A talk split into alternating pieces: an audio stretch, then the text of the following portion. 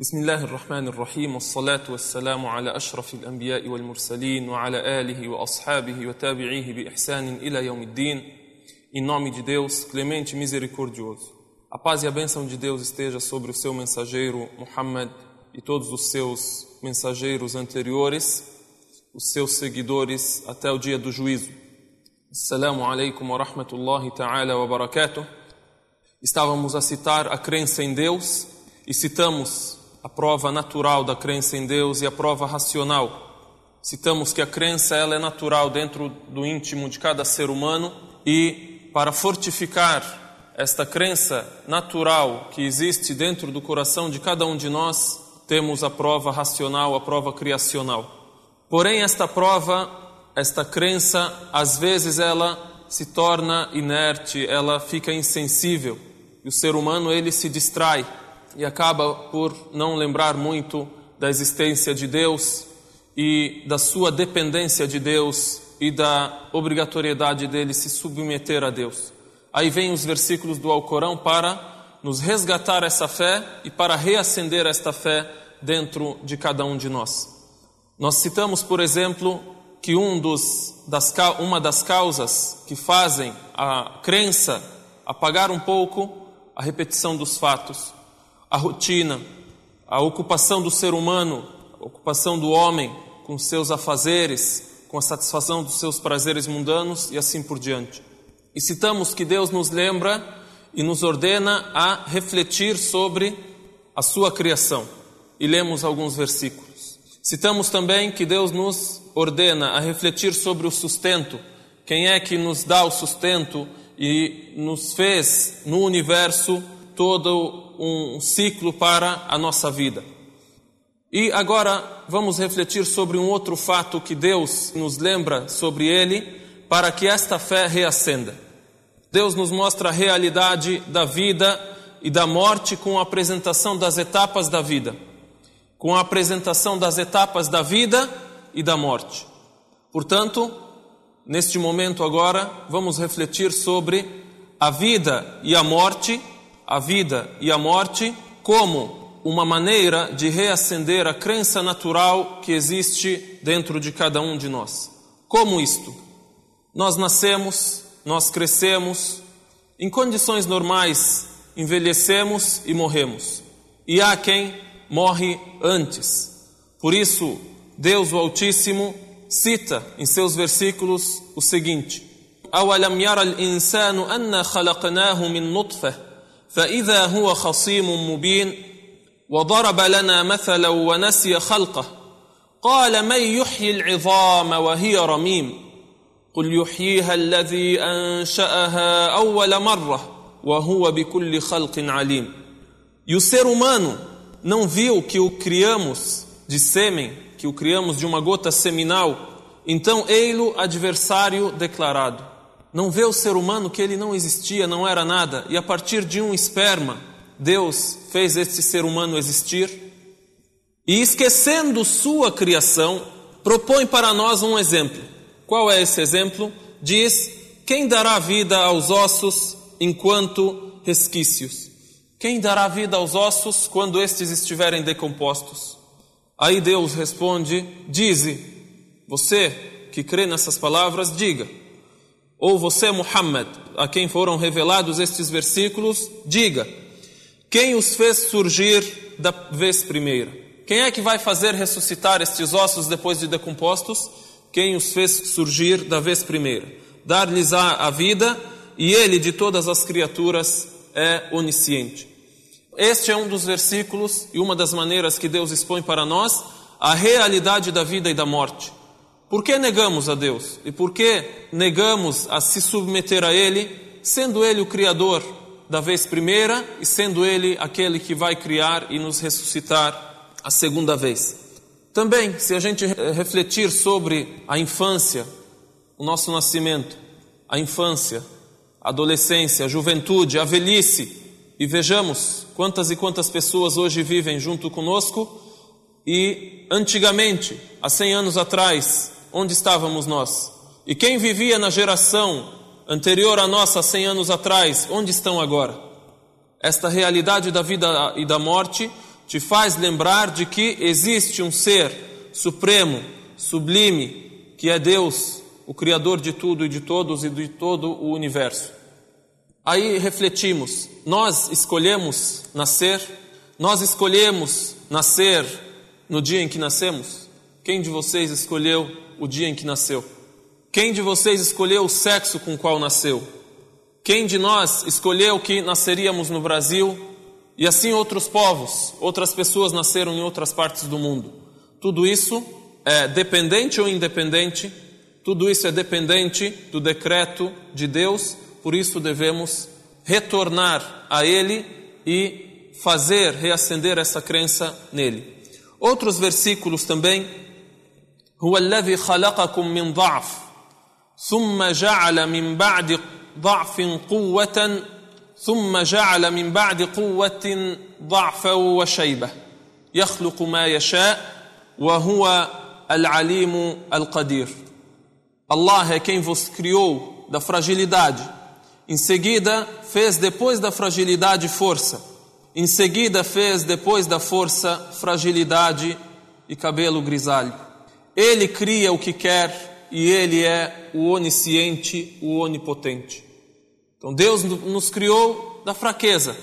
Ainda na infância, ainda quando necessitamos dos cuidados de nossas mães, de nossos pais, ainda na infância somos fracos, temos a fragilidade. Depois crescemos, somos jovens, somos fortes. E aí algumas pessoas pensam que são independentes. Quando se veem fortes, se veem independentes, e até mesmo isso, nisso há uma lembrança quanto ao que diz respeito à educação e ao relacionamento entre pais e filhos. Há adolescentes hoje que pensam que são independentes de seus pais e não devem nada a seus pais, nenhum tipo de obedi obediência, de respeito, de benevolência, e não precisam zelar pelos seus pais como os seus pais zelaram por eles quando ainda eram frágeis e necessitavam de cuidados. E aí, depois disso, quando somos fortes, se chegarmos, se Deus decretar para nós que chegaremos a uma idade avançada, nos vem a fragilidade mais uma vez. Quem fez isso? Aí Deus, no fim dos versículos, diz: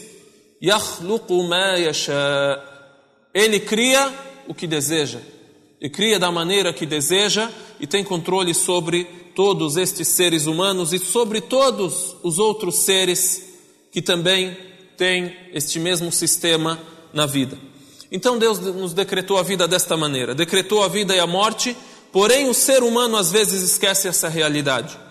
E o seu sentimento e a sua lembrança na existência de Deus e no fato de Deus nos ter criado e nos ter dado a vida necessita ser reacendido e vem esses versículos, estas lembranças para reacenderem este significado em todos nós.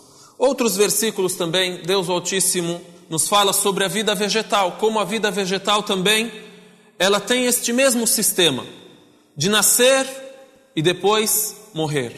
Deus Altíssimo diz: ألم تر أن الله أنزل من السماء ماء فسلكه ينابيع في الأرض ثم يخرج به زرعا مختلفا ألوانه Não viste que Allah faz descer do céu a água e fala introduzir em nascentes na terra.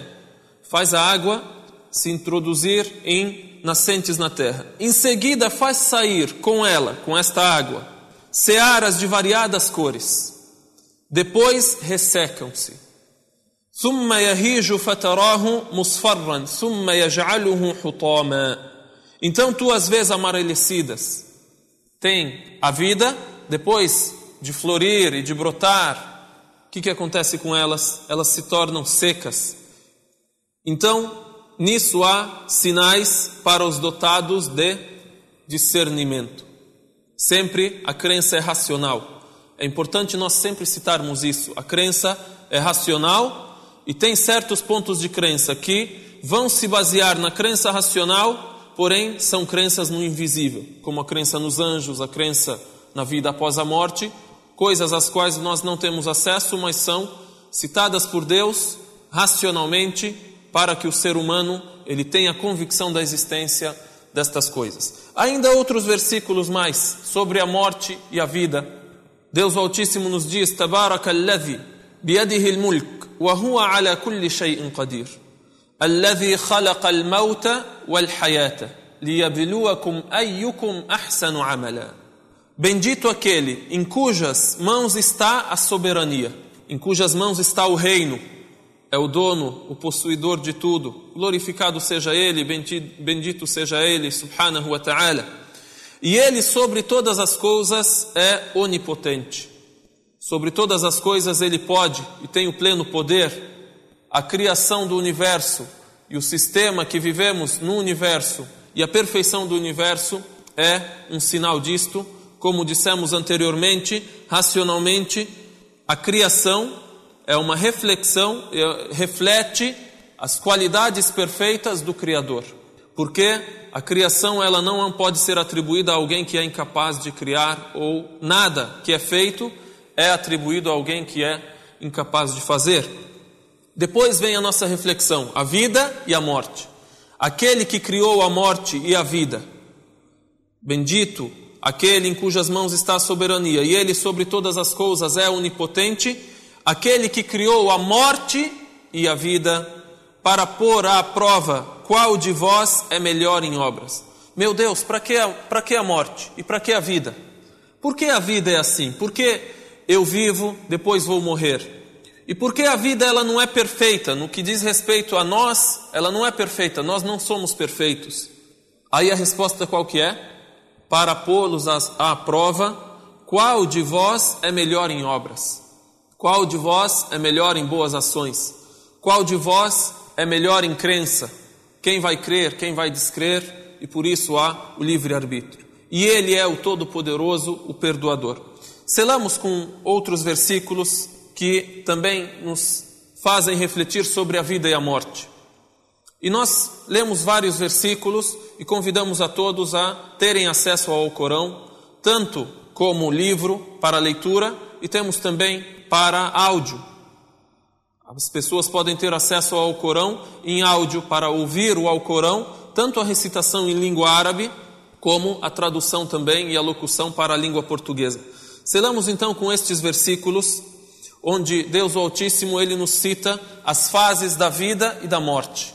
Você não tem acesso a todo o planejamento que Deus deu ao ser humano, mas Ele dá acesso a nós através daquilo que Ele revela aos seus profetas. Então, no Alcorão Sagrado, Deus o Altíssimo nos diz: E com efeito criamos o ser humano do barro.